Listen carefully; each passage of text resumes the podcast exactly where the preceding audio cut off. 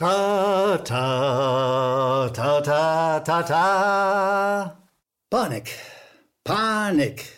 Meine Damen und Herren, Panik ist das Stichwort der Stunde. Es gibt eine absolute Überreaktion auf den Coronavirus. Alle Medien, natürlich auch die Tagesschau, sind voll Meldungen. Jeden Tag werden wir geradezu bedröhnt, überschüttet mit Corona-Meldungen, mit zum Teil sehr komplizierten Zahlen. Wir gehen da später nochmal drauf ein. Aber was wir ja nicht kriegen, sind sachdienliche Hinweise oder sehr selten. Sachdienliche, kluge, ruhige Hinweise. Meine Damen und Herren, die Psychologie sagt zu Recht, Angst macht krank. Angst essen Seele auf. Diese permanente Panik macht krank. Ganz sicher macht Angst nicht gesund. Angst ist kein guter Ratgeber. Aber die Medien, und dazu gehört die Tagesschau auch, machen in dieser Situation im Wesentlichen Panik, schüren die Angst. Gehen wir zu einzelnen Meldungen. Da sagt die Tagesschau, häusliche Pflege, Versorgungsnotstand wegen Corona. Meine Damen und Herren, diesen Versorgungsnotstand in unseren Pflegeheimen, Häusern, den haben wir schon lange, lange, lange Zeit, bevor es Corona gab, bevor das Wort geflügelt wurde, geradezu. Das aber erfahren wir aus dieser Meldung nicht. Wir reden von, hier wird geredet von einem Versorgungsnotstand, von einem Versorgungsnotstand in der Pflege. Sehen Sie, wer von Ihnen in der Familie ältere Menschen hat, der weiß, wie kompliziert es ist, wenn die hinfällig werden, sie zu pflegen. Der weiß, dass wir einen Versorgungsnotstand in der häuslichen und auch der anderen Pflege schon sehr lange haben. Es ist geradezu fahrlässig, das nicht zu sagen, das sozusagen so zu tun, als ob das neu sei zu Zeiten von Corona. Das ist nicht neu. Das ist leider Gottes uralt. In meiner Familie hatte ich zwei, drei solcher Fälle und ich kann Ihnen sagen, ich habe eine Reihe lange vor Corona, eine Reihe von Krankenhäusern und Pflegeheimen von Ihnen gesehen. Das ist erbärmlich, was sich da abspielt. Nicht erbärmlich, weil die Kolleginnen und Kollegen, die da arbeiten, nicht gut arbeiten. Die sind bis an den Rand ihrer Kraft oder manchmal auch darüber hinaus beansprucht. Denen gilt kein Vorwurf. Aber all jenen, die seit Jahr und Tag dafür sorgen, durch ihre Politik, dass dort schlechte Löhne gezahlt werden, dass dort hundsmiserable Arbeitszeiten sind, dass man nicht dafür wirbt, mit guten Bedingungen auch neue Kräfte in Pflegeheime und Krankenhäuser zu finden. Denen darf man sagen, unverantwortlich. Und es ist auch unverantwortlich, das nicht in diesem Fall zu erwähnen. Jetzt wäre genau spätestens die Gelegenheit, das zu sagen. Das aber wird nicht gesagt. Stattdessen gibt es Panik, Panik, Panik. Die nächste Meldung ist äh, sehr, sehr sonderbar. Da heißt es Coronavirus in Russland. Ja, äh, auch in Russland gibt es natürlich ein Coronavirus und sie haben auch eine Ausgangssperre, eine temporäre. Und da sagen die, wie zuverlässig sind Moskaus Zahlen, fragt die Tagesschau. Und sagt, ja, vergleichsweise haben die Russen zum, im Moment wenige Corona-Fälle.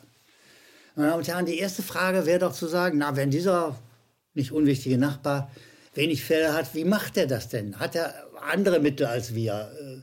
Äh, ist es anders organisiert? Nein, nein. Der russophobische Reflex, die, der schwere russophobische Virus funktioniert bei der Tagesschau wie der Pavlosche Reflex.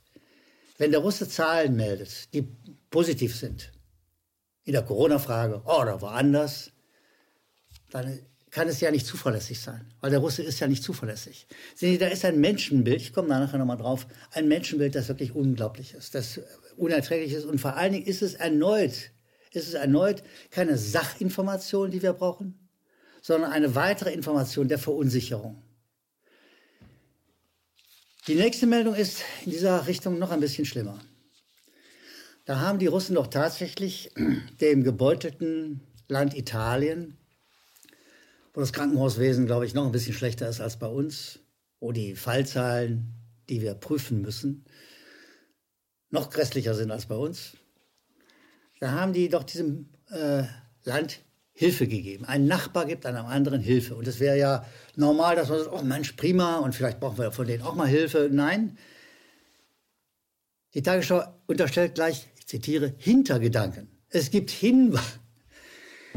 Ich wollte mit dieser Sendung nicht lachen, weil das also ernst ist, aber es gibt Hinweise, sagt die Tagesschau, dass es Russlands Präsidenten Putin vor allem auch um die Aufhebung der EU-Sanktionen gibt. Die journalistische Wendung, es gibt Hinweise, ist immer eine Verschleierungsgeschichte. Es gibt Hinweise, da wird nicht gesagt, wer hat den Hinweis gegeben, wo ist die Quelle, worüber reden wir eigentlich. Es gibt Hinweise, düster, schrecklich. Oh, oh, oh, da hat einer Hinweise gegeben. Und dann wird aber gesagt, naja, dem geht es wahrscheinlich nur um die EU-Sanktionen. Meine Damen und Herren, die Aufhebung der EU-Sanktionen wären längst fällig. Das wäre mal dringend notwendig. Aber statt sozusagen Sachinformationen weiterzugeben, gibt auch hier die Tagesschau nichts anderes als Hinweise düsterster Art und nicht dazu, dass der Nachbar, der russische Nachbar, vernünftige Hilfe leistet sondern es wird weiter kommentiert. Es wird weiter kommentiert. Was also steckt hinter der Aktion? Reine Menschlichkeit? Unwahrscheinlich, unwahrscheinlich. Sind Sie im äh, Moskauer Büro der ARD, sitzt ein Herr, der heißt Demian von Osten. Alte Adelsfamilie, ich glaube Baltikum, ganz sicher bin ich nicht. Alte Adelsfamilie. Sind Sie einer seiner Vorfahren, der war in der Wehrmacht am Russlandfeldzug beteiligt. Sehen Sie, wie, wie lang und tief die Fäden der Russophobie sind? Es ist ein, eine schwere, schwere Krankheit. Da ist ein Virus fast nichts dagegen. Die Russophobie scheint mit medizinischen Mitteln jedenfalls nicht heilbar zu sein. Sie wäre heilbar mit kühlem, sachlichen Verstand. Aber an diesem Verstand herrscht ein großer Mangel in der Tagesschau und in vielen anderen deutschen Medien. Meine Damen und Herren, es ist immer wieder erfreulich zu sehen an den vielen Mails, die Sie uns an die unten eingeblendete Adresse senden, wie kritisch und genau Sie unsere Sendung verfolgen und uns aber wieder Hinweise geben, auch für das, was wir manchmal noch nicht entdeckt haben oder wo wir auch Fehler machen. Dafür will ich mich vorab nochmal ganz herzlich bedanken. Aber aus der Fülle der Meldungen, so viele kann ich einfach nicht verlesen, da würde die Sendung unendlich lang werden, will ich ein paar wenige Meldungen hierzu Gehör oder zu Gesicht bringen. Da sagt uns Lars Böttner, Lars Böttner, Russland schickt Soldaten und Liebe. Aber die Tagesschau, sagt er, deutet das völlig um. Macht daraus aus einer, einer Hilfsaktion eine, eine Aktion sozusagen der, der geradezu der Heimtücke, ja, des Hinterhalts. Ja, Herr Böttner, da haben Sie völlig recht. Ich habe das schon mit einer Meldung eben erwähnt. Die Tagesschau kann nicht mal in dieser schwierigen Situation, wo wir einander sozusagen helfen können und sollten, ihren russophobischen Reflex abschalten. Marcel Louis Foucault, ich hoffe, ich spreche das richtig aus, sagt, gibt es eigentlich keine Ombudsmannstelle, die die öffentlich-rechtlichen Sender kontrolliert.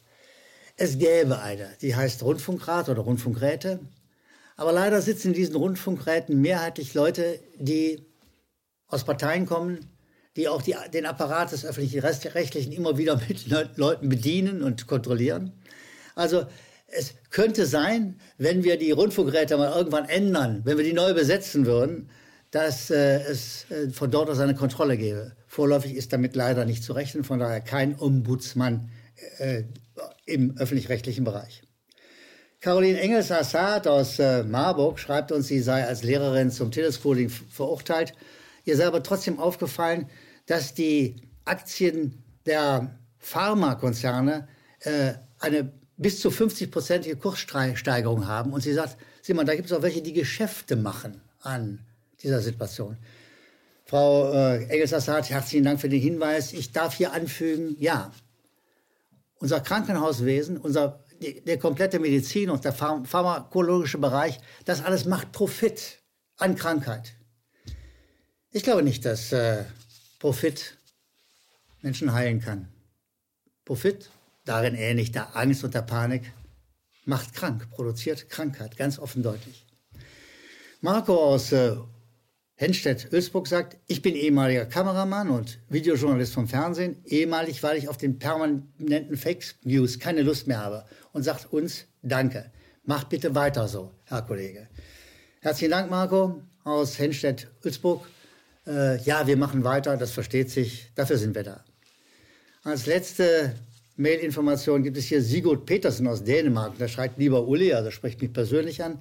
Ich bin besonders froh, dass es in Deutschland mutige Stimmen gibt. Hier in Dänemark fühle ich mich oft ganz allein zu Hause. Im Voraus entschuldige ich meines Deutsch. Lieber Sigurd Petersen in Dänemark, müssen wir mal Dänisch hören. Das wird dein Deutsch jederzeit übertreffen.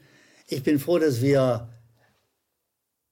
nach Dänemark hinlangen, nach Österreich, in die Schweiz, versteht sich, begrüße auch dort die Freunde, Freundinnen, äh, die unsere Videosendung verfolgen und bin sehr dankbar, dass wir ein solches Umfeld haben, ein solches Interesse haben und kann Ihnen sagen, liebe Zuschauer, wir von der Macht um acht wünschen Ihnen gute Gesundheit und vor allem sagen wir, lassen Sie sich nicht anstecken, vor allem nicht von der Panik.